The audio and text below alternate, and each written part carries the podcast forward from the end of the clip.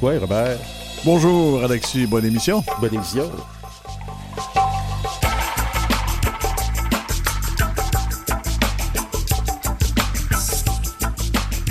En deuxième partie, on reçoit Mike Paul Quick Ashto, un auteur, compositeur, interprète de Yash. Mais dans la première partie, on n'a pas n'importe qui. Ben non. Hein? Yves Si Oui Durand, le dramaturge, le grand dramaturge Wendat. Oh ben lui, il y a plusieurs étiquettes et ça, on va faire le ménage là-dedans un peu. Vous êtes là, bonjour. Oui, euh, bonjour. Quoi? Hey, vous êtes, vous êtes sociologue de l'art, commissaire, euh, acteur, metteur en scène. Faites-vous de la cuisine aussi de temps en temps? Ben, en fait, euh, juste pour démêler un peu les choses, euh, mon frère Guy est le sociologue. Moi, je suis l'homme de théâtre. Ah, d'accord. Maintenant, dans la famille, on, a mélangé les rôles un petit peu. Homme de théâtre, et je veux tout de suite une question que je veux vous poser en partant, Yves, c'est vous ouvrez en art, en art amérindien et en art actuel. Comment vous faites le lien entre les deux? Comment je fais le lien entre les deux? Euh, mon Dieu, euh, je pense que, le théâtre autochtone au Canada est, un théâtre contemporain, premièrement. Euh, contemporain dans ses formes, contemporain dans sa, son interrogation sur qu'est-ce que c'est qu'être autochtone, qu'est-ce que c'est qu'être cet humain particulier qui est enraciné dans l'Amérique. Euh, et ça, c'est des questions qui sont absolument euh, très actuelles. Le problème, c'est, je posais la question pour ça, c'est qu'on perçoit souvent l'art amérindien comme étant une espèce d'inventaire de ce qui s'est fait dans le passé, quand c'est pas ça du tout, c'est ce qui se passe maintenant. Oui, absolument. euh, ça, cette, idée de folklorisation des euh, expressions euh, artistiques autochtones, c'est une vieille pensée coloniale. En fait, aujourd'hui, on, est conscient que la plupart des artefacts autochtones qui relèvent du passé, qui sont conservés dans les, dans les musées, sont aussi des objets d'art. Et, donc, il y a un pont inévitable et, absolument essentiel à faire entre ce que nous étions et ce que nous sommes. Et euh, voilà. Est-ce que ça ne veut pas dire aussi que des objets qui étaient il y a très longtemps, des objets rituels ou ritualisés, sont devenus des objets d'art? Absolument. C'est absolument ça. C'est-à-dire, euh, qu'est-ce que l'art? Hein? Et qu'est-ce que, le théâtre? Le théâtre, c'est un, un art très archaïque euh, qui, qui, appartient à toutes les, à toutes les je dirais, les, les, premiers peuples et, et, les premiers humains. Donc, euh, cette, cette, conscience de se dédoubler ou la conscience de, de, de, de la nécessité d'avoir euh, un récit, un regard sur soi, ça, c'est quelque chose qui appartient à toute l'humanité et particulièrement au peuple, au peuple autochtone d'Amérique. En août 2020, vous avez publié, on parle toujours de 2020 parce qu'il y a une année qui on a tout le monde on a perdu deux là. c'est comme si on arrivait en 2020 tout, d'un coup.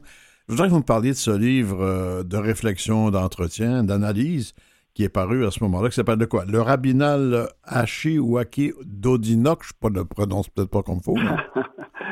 Ben, en fait, euh, euh, c'est dans une collection qui s'appelle Americana ou Presse Université Laval, qui est dirigée par Jean-François Côté, qui est sociologue, euh, qui m'a invité à, publier.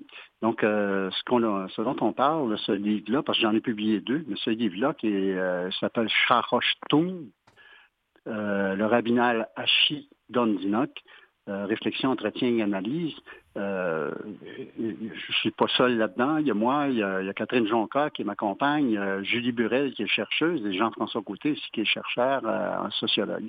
Donc, euh, le Rabinal Lachi, c'est euh, un théâtre précolombien qui appartient aux Mayas du Guatemala particulièrement au Rabinaleb, ou les gens de Rabinal, qui est un village qui est situé dans les vallées centrales du Guatemala. Euh, c'est une œuvre précolombienne qui a été conservée vivante depuis euh, la conquête espagnole, qui remonte avant la conquête espagnole, qui remonte plusieurs centaines d'années avant, et euh, qui est une œuvre, qui est un texte d'abord, un grand, grand texte qui fait à peu près deux heures à la lecture, qui est écrit, qu'on a sur une forme écrite présentement, qui vient de la langue kitché, la, langue rabinaleb kitché, qui est la langue d'origine des peuples mayas de, cette région-là, et qui a été reconnu comme patrimoine immatériel de l'humanité, je pense en 2005 et, ou confirmé en 2008. Donc, c'est une grande œuvre de théâtre totalement méconnue. C'est-à-dire que ça a passé euh, en dessous du tapis, comme on dit, euh, mais qui fonde, euh, qui fonde l'existence du théâtre autochtone dans l'Amérique bien avant l'arrivée des, Européens. Vous êtes un Huron Wendat, Yves, mais ce que vous venez de nous décrire dans ce livre-là, ça souligne un point très important, c'est qu'on associe trop souvent autochtone à uniquement les Premières Nations canadiennes, autochtones, ça s'applique à beaucoup plus que ça dans le monde. Absolument, oui. Euh, pour rester à l'échelle des Amériques, bien sûr ce qu'on on, décline souvent les peuples autochtones comme aborigènes ou indigènes ou euh, euh, sous d'autres vocables, mais d'une façon euh, global. Le mot autochtone veut dire euh, rassemble, en tout cas sur un parapluie, euh, les peuples qui sont les peuples racines de la terre, hein, les peuples qui, encore aujourd'hui, sans discontinuité, représentent les peuples natifs de la Terre, si tu veux, euh, à l'échelle de l'humanité. Mais ici, en Amérique, euh, euh, autochtone, c'est un, mot qui est difficile hein, pour moi parce que de plus en plus, dans notre travail de décolonisation, on se nomme par les, par les, vocables qui viennent de, nos langues respectives comme, comme peuple amérindien. Euh, mais ça recoupe tous les Amérindiens, tous les Autochtones des trois Amériques. Donc, c'est pas seulement... Euh, moi, je me considère pas comme date, comme juste autochtone ou, peuple amérindien euh, du Québec. je fais partie de, cette grande continuité, cette grande échelle qui est celle des trois Amériques. Vous marchez sur le dos de l'île de la Grande Tortue. Pardon? Vous marchez sur l'île de, la Grande Tortue. oui, c'est ça, mais je veux dire, en fait, c'est que la façon qu'on a compris, qu'on a, été enseignée, veut dire, euh, de, notre histoire, euh, elle a été euh, traduite par le point de vue des colonisateurs, c'est-à-dire une segmentation en grands États coloniaux qui sont le Canada, les États-Unis, le Mexique, l'Amérique centrale, etc. mais ça, c'est une segmentation absolument arbitraire. Euh, c'est pas du tout euh, le, véritable échelle de, relations qu'il y avait sur des milliers d'années, là on parle sur une échelle de milliers d'années, qu'avaient les peuples autochtones entre eux. par exemple, euh, les peuples iroquois du, Nord, ici, dont, mon peuple fait partie, les Wendat, avec les Haudenosaunee, la Confédération iroquoise et d'autres peuples, nous, on est des Mésoaméricains, c'est-à-dire on fait partie de la culture de l'axe du maïs le maïs qui est cultivé à partir des Grands Lacs jusqu'au Chili.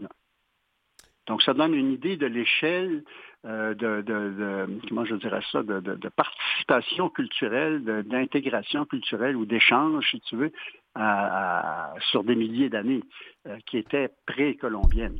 Et ça, on n'en parle jamais. On a un, handicap pour mieux comprendre et accepter des différences aussi. C'est que dans le cas des allochtones dont je fais partie, ce qu'on nous a appris, c'est à, partir souvent des jésuites, des relations des jésuites, et c'est pas, pas de l'histoire, c'est de l'anecdote euh, revisitée euh, qui n'a rien à voir avec l'histoire. Ben, on peut, écoutez, on peut toujours euh, donner crédit aux jésuites d'avoir été des témoins à leur époque en 1600 euh, au moment où ils étaient en contact avec le peuple Wendat particulièrement et les autres peuples, au moins d'avoir été, d'avoir laissé des écrits qui, euh, qui témoignent euh, de, la réalité et de la présence de, nos peuples à cette époque-là et de nos façons d'être, de vivre, d'organisation sociale, de, comment je dirais ça aussi, de pratiques rituelles et cérémoniales.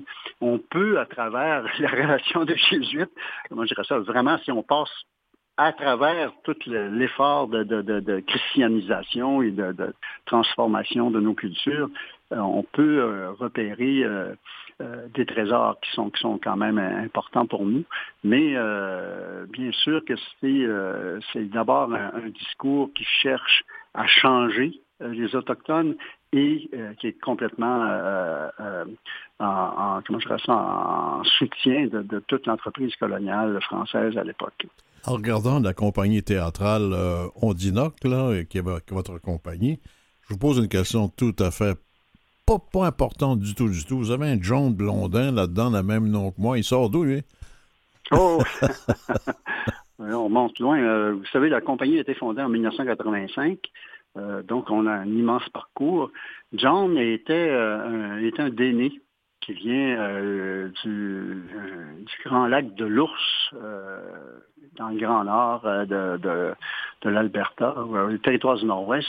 un tout d'aîné, donc un, déné de cette région-là, donc très très loin de Montréal et que j'ai connu à Montréal et qui était un danseur et euh, qui est devenu un ami et qui a fondé avec nous la compagnie Ondinoc, euh, donc en 85. En 85, justement, c'était vraiment pas aussi euh, trendy, aussi populaire qu'aujourd'hui, les sujets autochtones. Il a dû falloir combattre certains préjugés pour arriver à fonder une, une compagnie comme ça.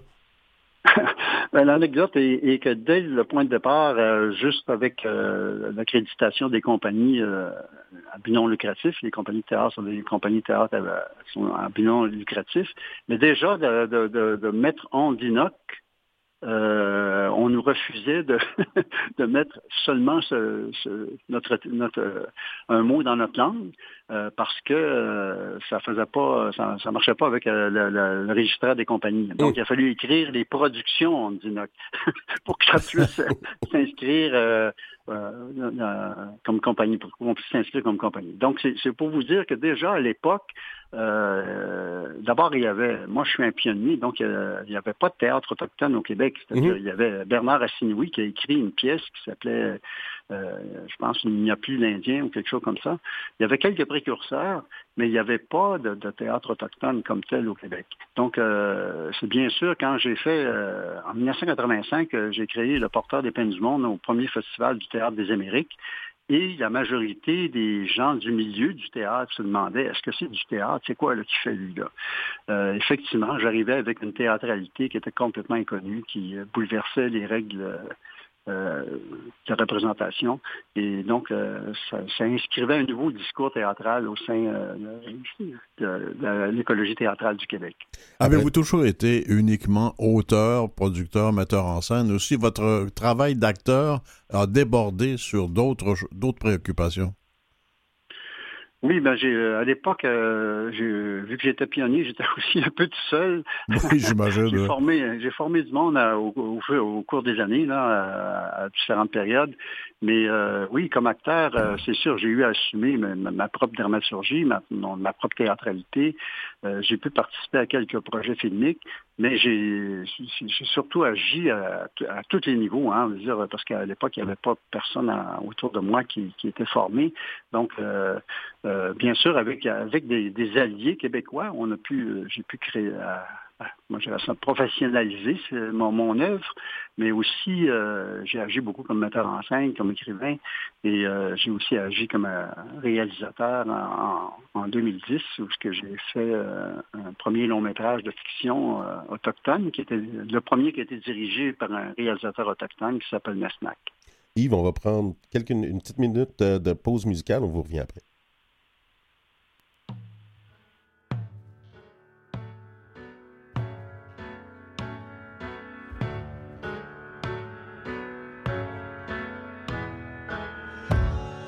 Yo, yo, one, two.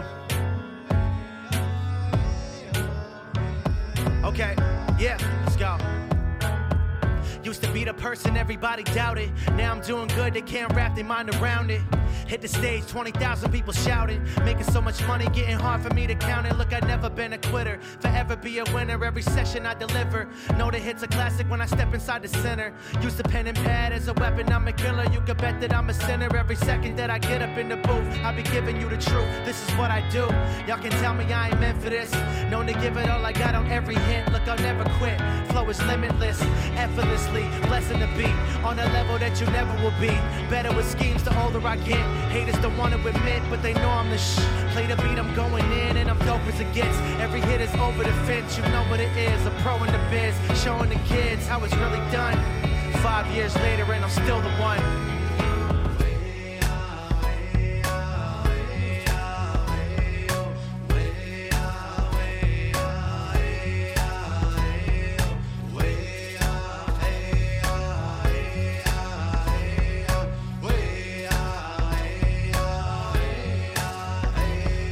Your hands, raise them right up in the air. They claim to be players, but they ain't playing fair.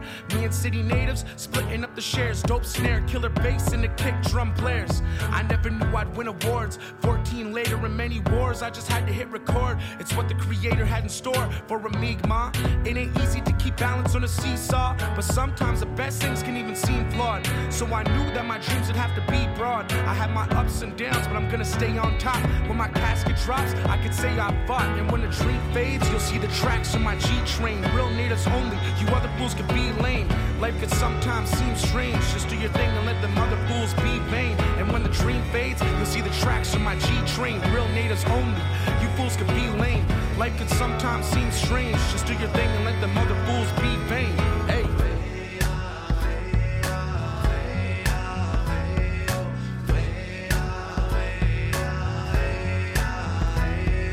Never knew I'd have a fan, this shit is rare. Feel like if I ran, they vote me in to be the mayor. Yeah, I see their hands, put them way up in the air. No chair, see the smoke and the lights and the flares. It never came easy, yo, I had to take the stairs. And even when I journeyed, still didn't know where. And the haters try to tell me beware, but I kept my head high and I emptied any care, unprepared.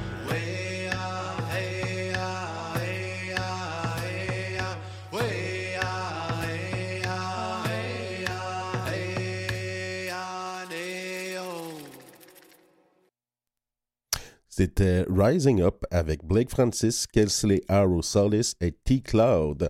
Donc, Yves Siwi Durand, vous êtes un, un personnage qui, disons, avait des raquettes, qui a tapé la trail pour beaucoup de personnes avant nous. Vous, avez, vous étiez en train de nous parler de Mesnac, qui est, comme, vous le disiez, le premier film long métrage de fiction réalisé par un, un, un autochtone.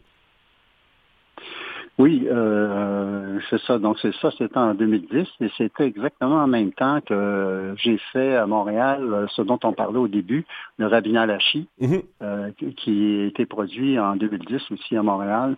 Donc euh, dans cette, cette aventure théâtrale-là, qui était vraiment quelque chose de, de, de très, très particulier, euh, très qui vient affirmer d'une certaine façon toute une théâtralité, une approche théâtrale qui est, lié au mythe précolombien, qui est lié à, des pratiques chamaniques.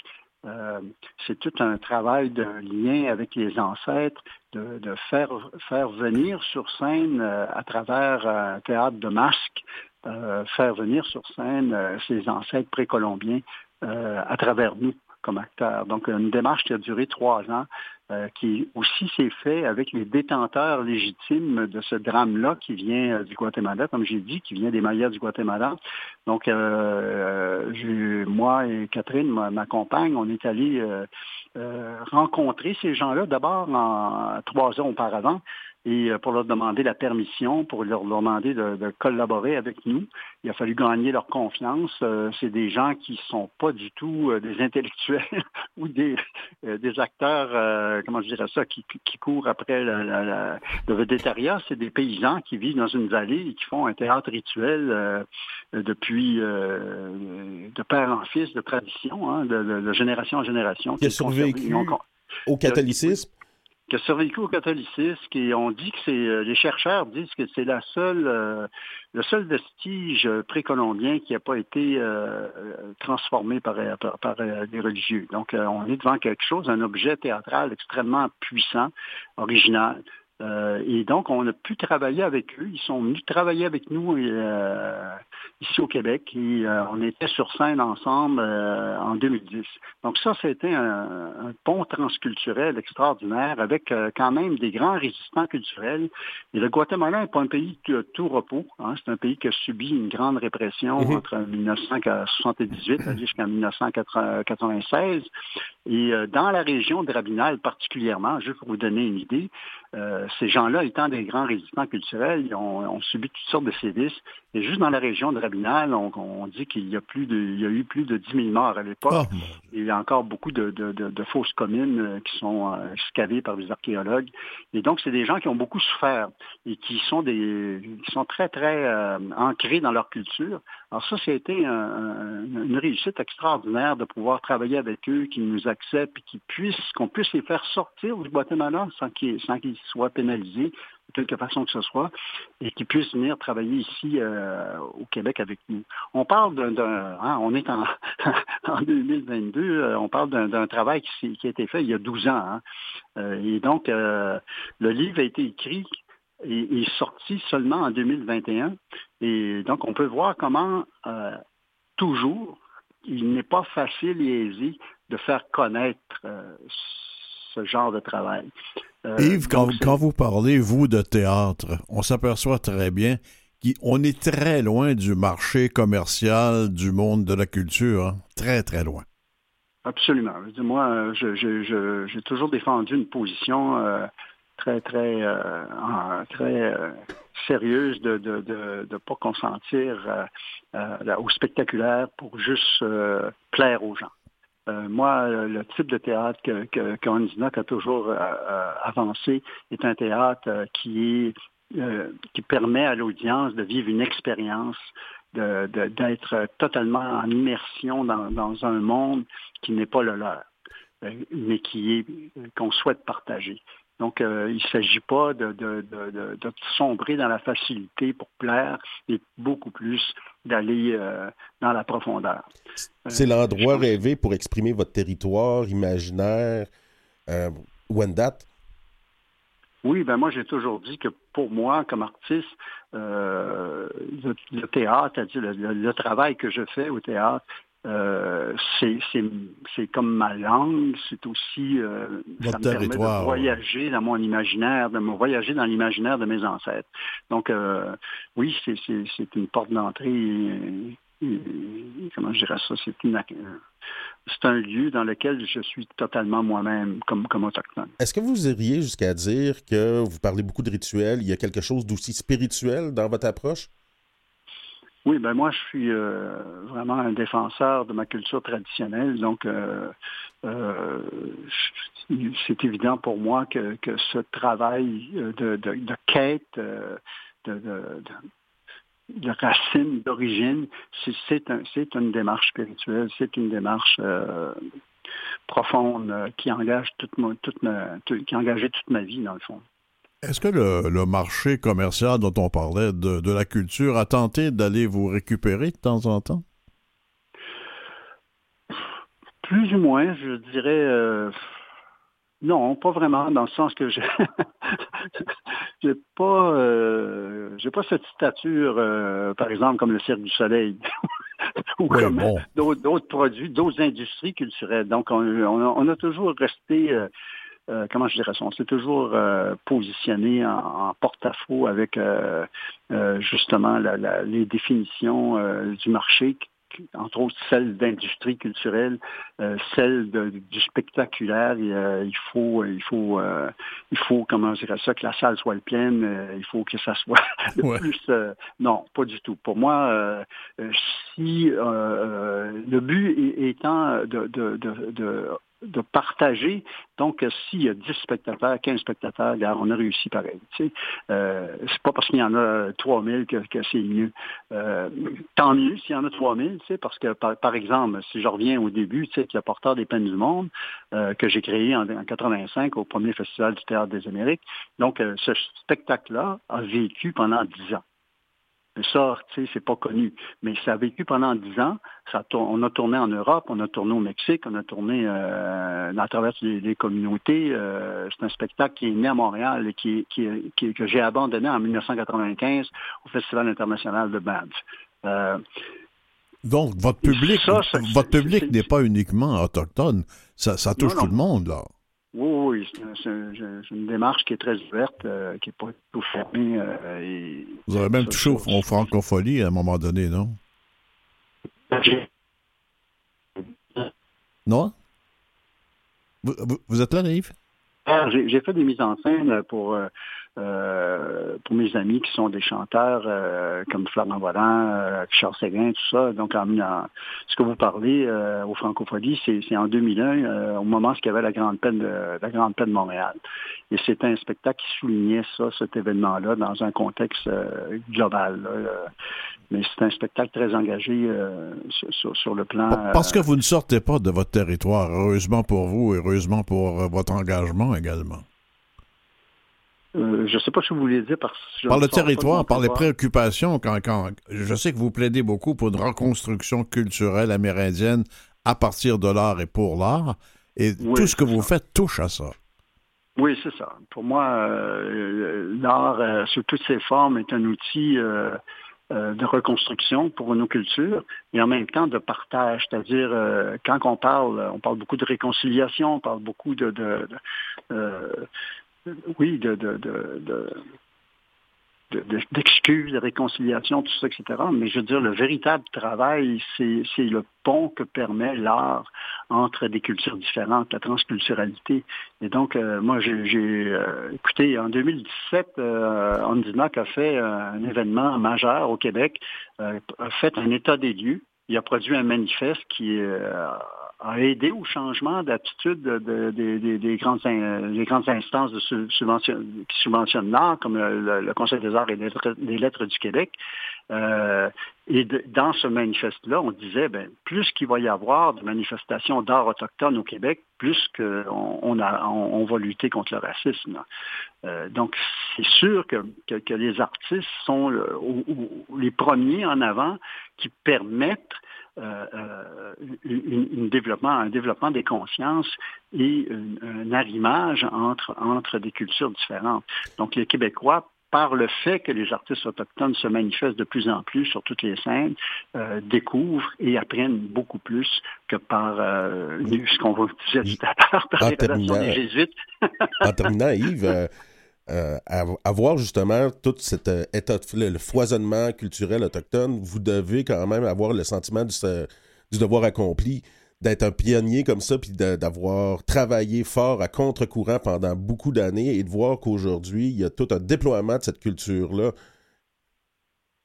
Oui, ben écoutez, je, oui, effectivement, c'est c'est peut-être là qu'il y, a une partie de ma récompense, dans le sens que, euh, oui, je vois que, les plus jeunes en arrière, euh, de, plus en plus, euh, montent au front, dans le sens qu'ils s'avancent avec toute leur, leur foi et leur, leur naïveté. Ben pour nous, pour, pour, nous, Yves oui Durand, vous avez été notre récompense ce matin. Merci beaucoup, au plaisir. Tiens, OK, OK, ciao.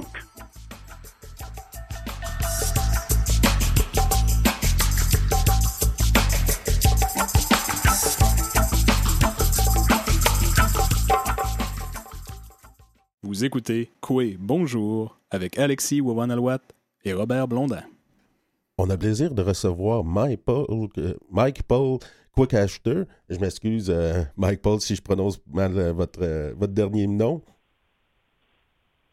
Coué, Coué, bonjour. bonjour. bonjour. Vous allez bien? Oui, vous? Oui, on prononce Coué Quatzer. Oui, ah, Coué Quatzer. Merci. là, on le sait. vous avez commencé l'année en grand, hein? vous, euh, deux awards au prix Superstar de la musique autochtone en 2022. Euh, meilleur album rock et meilleur album en langue autochtone. Oui, effectivement, on a, commencé vraiment une belle année là, euh, pour ce gala de musique autochtone à l'ouest. Est-ce que ça aide la carrière de gagner ce genre de récompense? Oui, ça aide beaucoup parce que ça donne une reconnaissance au niveau euh, nord-américain international, un rayonnement international. Euh, ça aide vraiment beaucoup là pour euh, justement pour les spectacles, les demandes de spectacles, les radios. les chansons sont plus en demande dans les radios. Donc, c'est sûr que ça aide beaucoup plus pour les, redevances, les droits d'auteur. Euh, c'est plus plaisant, comme on dit. ces, prix-là ont été remis pour votre album Ashwap Mouchouan. Je m'excuse encore si j'ai pas la bonne prononciation. Oui, c'est bon. bon. Qu'est-ce que ça veut dire, ce titre-là? C'est un mot animé qui veut dire euh, l'endroit où l'on observe l'orignal. Quand on est en canot sur la rivière, c'est une rivière qui passe directement en avant de Pointe-Bleue, Mechtéouillat, c'est mm ma communauté. Puis euh, j'ai nommé le nom de l'album parce que c'est une relation sacrée qu'on a avec la rivière qui est une entité vivante. Puis euh, pour souligner l'importance de, de l'eau qui est sacrée, puis de cette rivière-là, qui, qui, fait partie de notre histoire, de notre identité. Qu'est-ce que ça vous donne à vous quand vous allez chanter à l'étranger, aux États-Unis ou même en Europe, j'ai vu? Oui, oui. Ben moi, ça me rend vraiment fier de pouvoir me rendre à des endroits comme ça pour euh, diffuser ma langue. Euh, c'est une fierté, puis c'est une passion en même temps, la musique.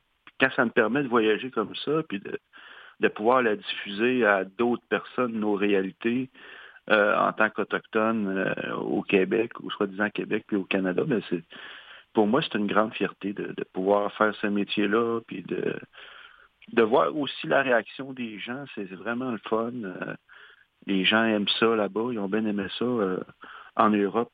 On, est allé en Bretagne. Je connaissais pas la réalité des. Il y a des peuples autochtones là-bas, les Bretons, ils ont leur langue. et les Bretons connaissaient pas la vôtre non plus?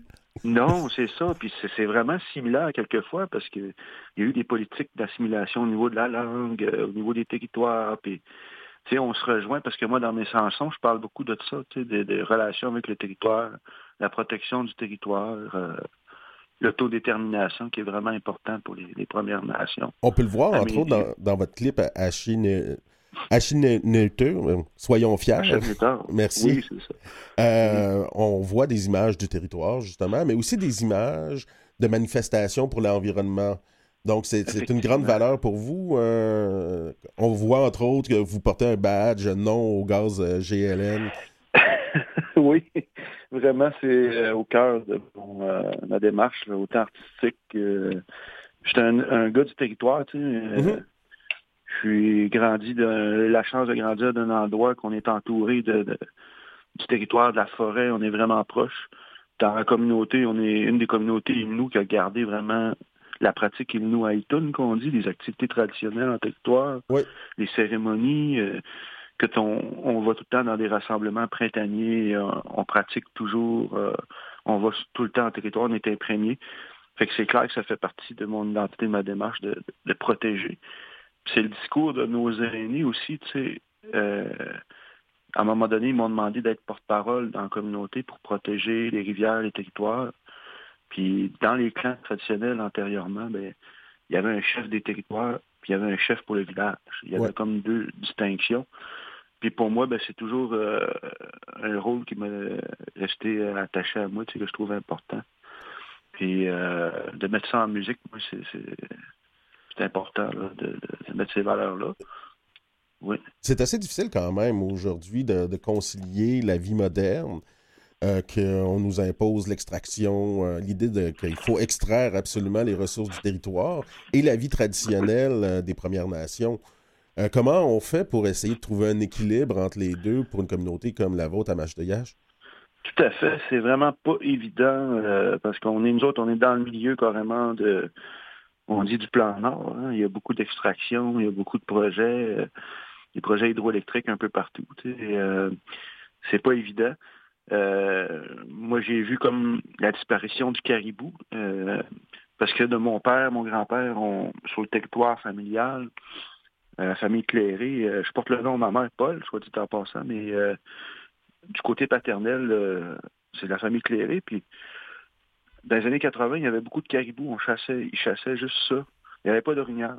Puis maintenant, il n'y a plus de caribous. Donc, ça a beaucoup d'impact. Puis de concilier la, culture, parce que ça fait partie de notre culture, de notre identité. Euh, on ne peut plus pratiquer la cérémonie euh, de Mokushan, tu sais, de faire la cérémonie, ça fait partie de notre... Euh, on fait un avec le caribou, tu sais. Mm-hmm. C'est un impact vraiment important parce que moi, j'ai connu ça, puis ça fait plusieurs années que j'ai pas, pas vu de caribou. Moi-même chassé, chassé, tu sais, puis c'est une relation sacrée avec le Tewagan pour notre culture, tout ça moi, je me suis adapté, tu sais, plus que j'ai pu. Puis ma part que je fais des choses là-dedans, ben, c'est que je réoccupe le territoire. Comme là, j'ai protégé euh, 10 km carrés autour d'un lac, tu sais, où on a notre campement familial. Ouais. Euh, on fait des petits gestes, tu sais, comme, on peut. Euh, du mieux qu'on peut. je milite aussi pour euh, différents projets, là, tu sais, protéger les territoires avec des, groupes écologiques, d'autres groupes autochtones. Tu sais je trouve ça important. C'est sûr qu'on ne peut pas tout faire en même temps, mais en même temps, gars, euh, il y a du développement, c'est là. Euh, on peut pas tout empêcher. Il parle bien, cet homme, mais il chante aussi des fois. Ben, il chante, oui. On va, on va écouter euh, votre pièce titre de votre album, Ashwup Mouchouan. Oui, ben c'est sûr que moi, mon premier rôle, c'est chanteur, auteur, compositeur. On vous écoute, puis on vous revient après. Merci.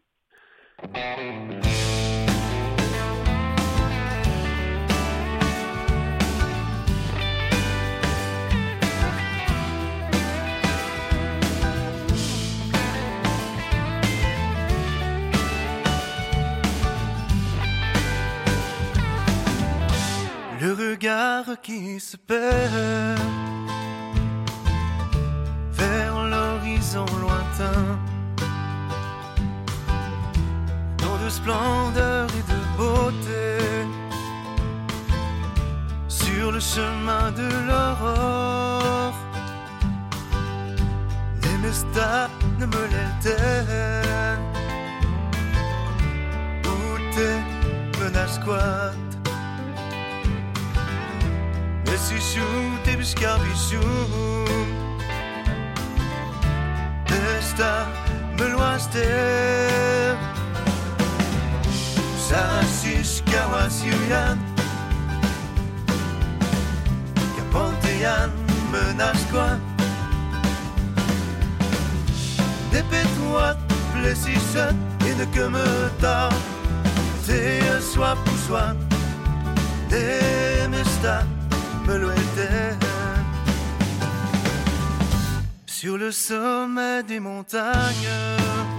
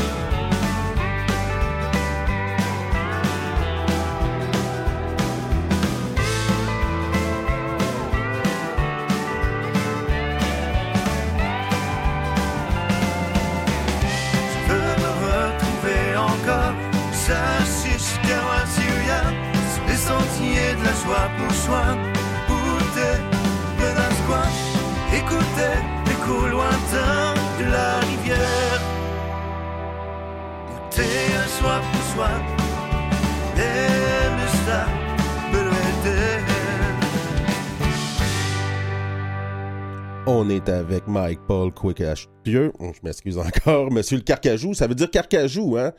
Exactement, oui, c'est ça que ça veut dire. C'est mon nom en Inou. Euh. Oui, le Carcajou est un, personnage mythique assez important chez les Inuits, si, je me rappelle bien. Vraiment. Vraiment, oui. Il fait partie beaucoup de récits à euh, de la création, euh, aussi des. il revient souvent dans les récits euh, l'enfant de la Lune, mm-hmm. dans plusieurs récits anciens, vraiment, oui. Pourquoi vous avez choisi Il vous ressemble, le Carcajou? C'est un surnom qu'on m'a donné, dans le fond. Parce que euh, en territoire, euh, je suis beaucoup persévérant, dans le fond, euh, beaucoup d'endurance. je suis un chasseur-cueilleur, tu sais, c'est... J'ai eu la chance de... de ouais, mais Carcajou, ça peut être méchant, là, cruel. Oui, oui. Pour ce qui est de question au niveau... parce que j'avais beaucoup des engagements aussi pour protéger le territoire. Autant que, je suis un chanteur, c'est mon premier métier, mais avant tout, je suis, avant de commencer une carrière en chanson, euh, j'étais dans le territoire, puis j'étais beaucoup comme euh, pour la protection du territoire. C'est un surnom qu'on m'a donné, là, comme euh, c'est ça, qu'on m'a donné Carcajou. le, Carcajou, la, mythologie, mais il y a aussi la langue, le, le, le chache néolien, un dialecte inou du Nitassinan qui est en voie d'instinction, qui est important pour vous. Vraiment, parce que moi, pour moi, la musique, c'est un moyen de diffuser cette langue-là. en plus qu'on est dans la décennie des, internationale décrétée par l'ONU des langues autochtones, est vraiment précaire. Puis ce qui est particulier dans notre dialecte, le Chachnelweun, comme tu as mentionné, c'est que on a un dialecte unique comparé aux autres communautés nous, on est la communauté la plus au sud. Mhm. Puis euh, dans la notre plus communauté, à, l'ouest aussi. Oui. Puis exemple, je vais te donner un exemple en partant. On a un cimetière anglican, puis un cimetière catholique. C'est rare. Je sais que dans les Abenaki, c'est plus courant, mais chez les Inuits, on est la seule communauté pratiquement comme ça parce qu'on a des familles cri, euh, des mélanges de familles cri, Atikamek, Ilnou. Donc, c'est un point de rencontre stratégique. Fait que la langue est vraiment un, mélange de ces trois euh, dialectes-là. Il y a aussi des ancêtres Abenaki chez les, euh, les Inuits de Mastayache. Oui, qui ont migré euh, avec euh, pour apprendre l'agriculture aux Inuits là, au début du siècle dernier. Sont, se sont déplacés pour, oui.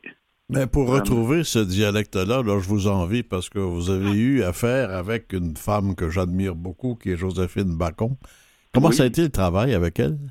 Écoute, euh, moi, euh, Joséphine Bacon, ça fait des années qu'on se connaît. Euh, elle vient souvent à Machtéoyats au festival Atloukan. C'est un festival de contes et légendes. Puis moi, à chaque fois que j'allais là, j'avais le saumon pour eux, le, les Wananish pour les compteurs. Puis j'ai dit ça, c'était à Joséphine, puis au compteur, le cuisinier Rafik cuisinait pour eux autres. Fait que, moi, c'est une longue amitié que j'ai avec Joséphine quand je lui ai demandé de traduire un texte, parce que la famille Siméon, sur le chant que j'interprète traditionnel de ma communauté, qui était chanté par Feu Gérard Siméon, euh, la famille ne comprenait pas le mot, c'était trop des, mots anciens du territoire. Ils m'ont demandé, OK, tu peux la chanter, mais il faut que tu la fasses traduire. Fait que j'ai demandé euh, à Joséphine Bacon, elle a accepté immédiatement, elle m'a demandé de. J'ai envoyé le chant, puis euh, elle a tout de suite traduit parce que tu sais, elle a grandi avec des aînés elle a eu la chance vraiment de côtoyer des aînés beaucoup en territoire, puis elle connaît beaucoup le dialecte du territoire ancien. C'est pourquoi que j'ai fait appel à, elle, puis elle a fait, écoute, euh, ça a été merveilleux de travailler avec elle, puis c'est pas la première fois que, que je travaille avec, puis je la côtoie euh, souvent. Et en, parlant, en parlant de côtoyer, Mike, comment vous vous débrouillez? Quelles sont les relations que vous développez ou que vous avez avec les autres chanteurs pop, euh, western ou, rock du, du, monde plus, plus allochtone qu'autochtone? Oui, oui, ça, ça va bien. On, s'entend bien. Écoute, euh, il y a des bonnes relations. Il y a quand même, euh, on a joué avec l'Arbre, pour te donner un exemple, euh, l'Arbre euh, on était sur la programmation du festival d'Outaouais en fête, il y a deux ans, je pense, quelque chose comme ça, deux, trois ans. on fait plusieurs festivals dans la programmation, il y a plusieurs artistes québécois aussi. Fait, mais surtout aussi dans les circuits de musique du monde aussi.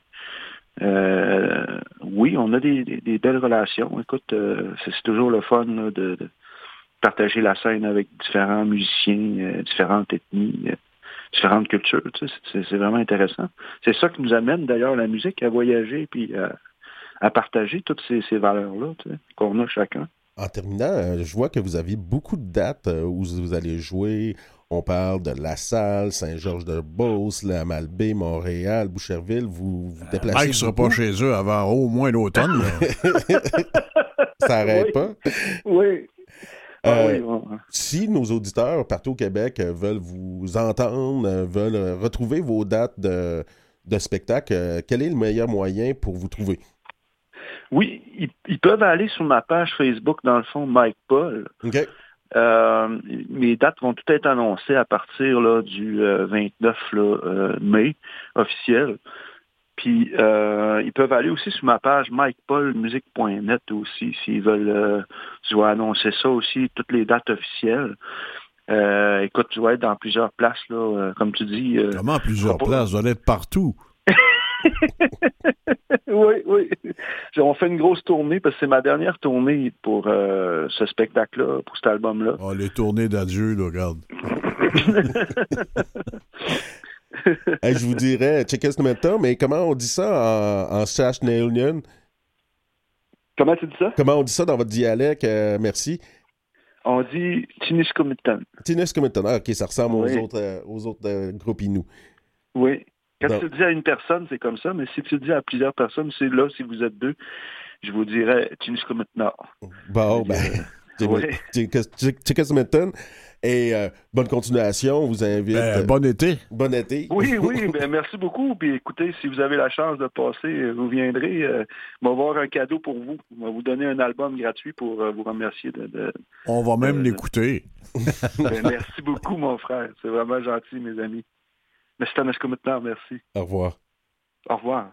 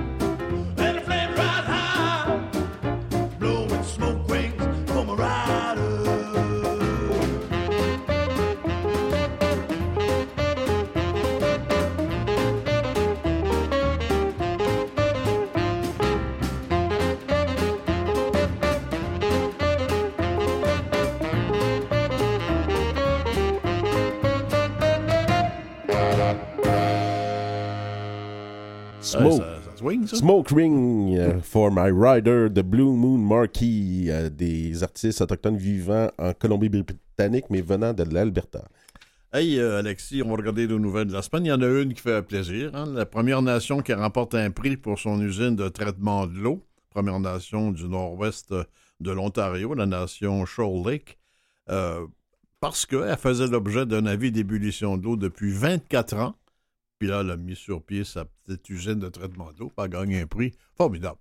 Ben formidable. On souhaite juste à toutes les autres communautés qui manquent d'eau aujourd'hui de pouvoir avoir accès à ça. Les élèves sensibilisés aux réalités autochtones à l'école La Concorde de Sainte-Terre, ça aussi, les quelques 175 élèves de l'école secondaire La Concorde de Sainte-Terre sont sensibilisés cette semaine aux réalités autochtones. Encore le lien qu'il faut faire. Oui, il y a encore le lien euh, qu'il faut faire. Euh, est comme on, l'apprenait avec Jeannette euh, il y a une semaine, est un lieu de rencontre autochtone de Cri, d'Atikamekw, d'Anishinaabe. Donc, il y a toutes, il y a plusieurs nations, il y a plusieurs autochtones, qui, de jeunes autochtones Atikamekw, euh, qui- Eyu et Anishinaabe qui vont à l'école secondaire Le Tremplin. Donc, j'ai hâte que c'est important ces choses-là parce que le racisme vient de l'ignorance. Donc, euh, on, on va faire en sorte que les jeunes et aussi les moins jeunes, les professeurs, soient moins ignorants sur la, la- la chose, vont être sensibilisés à, à la réalité de leurs confrères et consoeurs autochtones qui, qui vont à, à l'école aussi là-bas.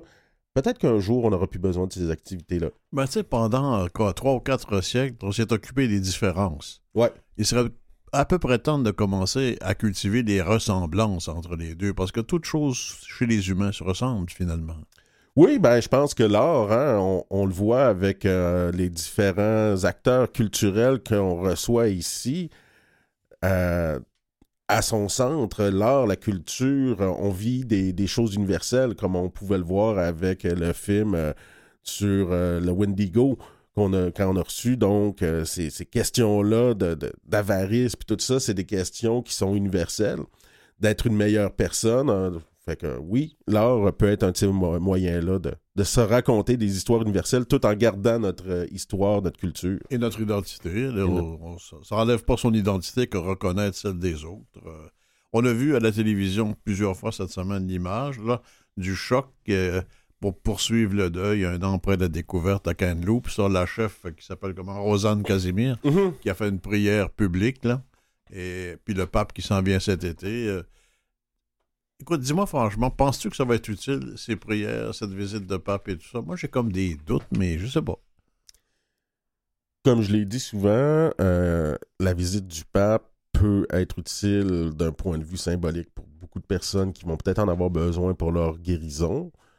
Euh, ces prières-là de la grande chef, puis tout ça, ben, c'était quand même important de se recueillir. C'était un gros choc. Là, euh, il y a un an, on, le savait, puis ça fait longtemps que les Premières Nations dit qu'il y, a génocide en, ce territoire qu'on appelle Canada. Et le fait de, le voir a pu faire comprendre bien des choses. euh, Donc maintenant, ben, j'espère que on, va accepter cette introspection-là de la part des institutions qu'on doit avoir. Puis je pense que des moments comme ça nous amènent à une certaine introspection en tant qu'individu, puis qu'en tant, en tant que société aussi. Mais tiens, Alexis, tu as souligné plus d'une fois dans cette émission l'importance de la spiritualité chez les Autochtones. Mm-hmm. C'est peut-être moins vrai chez les, chez les Blancs, chez les Allochtones, puisqu'on a laissé la religion puis qu'on fait des condos avec les églises. Mais c'est ça l'importance. Quand un Blanc comme moi lit qu'une chef fait une prière, Bon, je cligne de l'œil en disant encore des prières, mais c'est pas la même chose parce que pour les Autochtones, ça, ça, ça se situe dans un continuum de spiritualité. Oui, puis euh, on est des êtres avec euh, plusieurs dimensions. Quand on parle de guérison euh, holistique, on parle, oui, de la guérison morale, de la guérison physique, mais aussi de la guérison spirituelle. Et si un des appels à l'action de la commission Vérité-Réconciliation porte justement sur ça, d'arrêter la violence spirituelle par l'assimilation, par dire que nos spiritualités sont inférieures, par imposer une spiritualité qui est souvent coloniale. Ça fait partie des recommandations. Ça veut dire que c'est quelque chose qui, est encore très pertinent aujourd'hui, même d'un point de vue d'une commission d'enquête euh, dirigée par des Autochtones.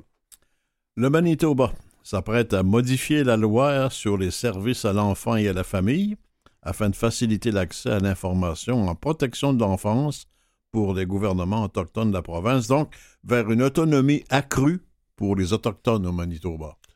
Euh, oui, je suis curieux de voir qu'est-ce que ça veut dire. Euh, euh, on a eu ici le gouvernement du Québec qui a fait des mesures comme ça avec son projet de loi 15 dernièrement qui a été adopté euh, avant les vacances de l'été puis les prochaines élections, qui a apporté des changements à la, LPG, à la loi de la protection de la jeunesse. Donc, est-ce que les changements du Manitoba veulent dire une, accélération de cette autonomie-là? Parce qu'on a reçu le, ministre Lafrenière ici et il nous disait que ça n'avait pas de bon sens, la loi C-92 sur les, les, lois sur les familles, qui permet aux communautés autochtones de faire leur propre loi de protection de la jeunesse, que c'était à quelque part ingérable.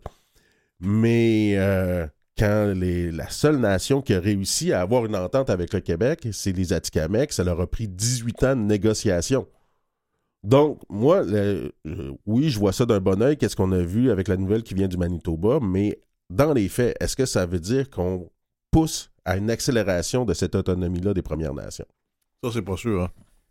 Ça reste à voir dans les détails de la loi. Il y a bien des choses qui restent à voir. Cette semaine, la fameuse loi 96 au Québec qui est passée. Mm-hmm. Toutes sortes de réactions. Hein? Les jeunes Mohawks craignent pour leur langue. On a vu les manifestations à Kanawagé. Euh, les Français et les Autochtones, un peu partout, on regimbe là-dessus. Euh, des Inuits maintenant qui se joignent au mouvement de contestation.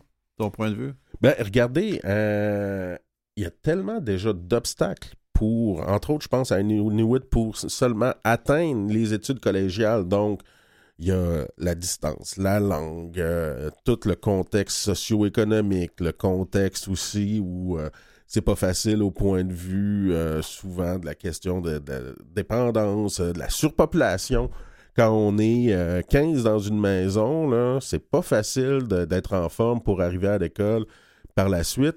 Là, on vient encore, on n'a pas exempté euh, les, Premières Nations de tout ça, on vient encore mettre un autre obstacle. Donc, euh, ça aurait été bien qu'on écoute les, Premières Nations. Puis, je pense qu'il est temps que les langues autochtones deviennent des langues officielles au Québec aussi. Ça se terminera sur ces bons mots, Alexis. À ma aujourd'hui, Robert Blondin ici, avec Nicolas Bartman, Claire Guérin, euh, Jean-Sébastien, là aussi, comme d'habitude. À la semaine prochaine. À la semaine prochaine.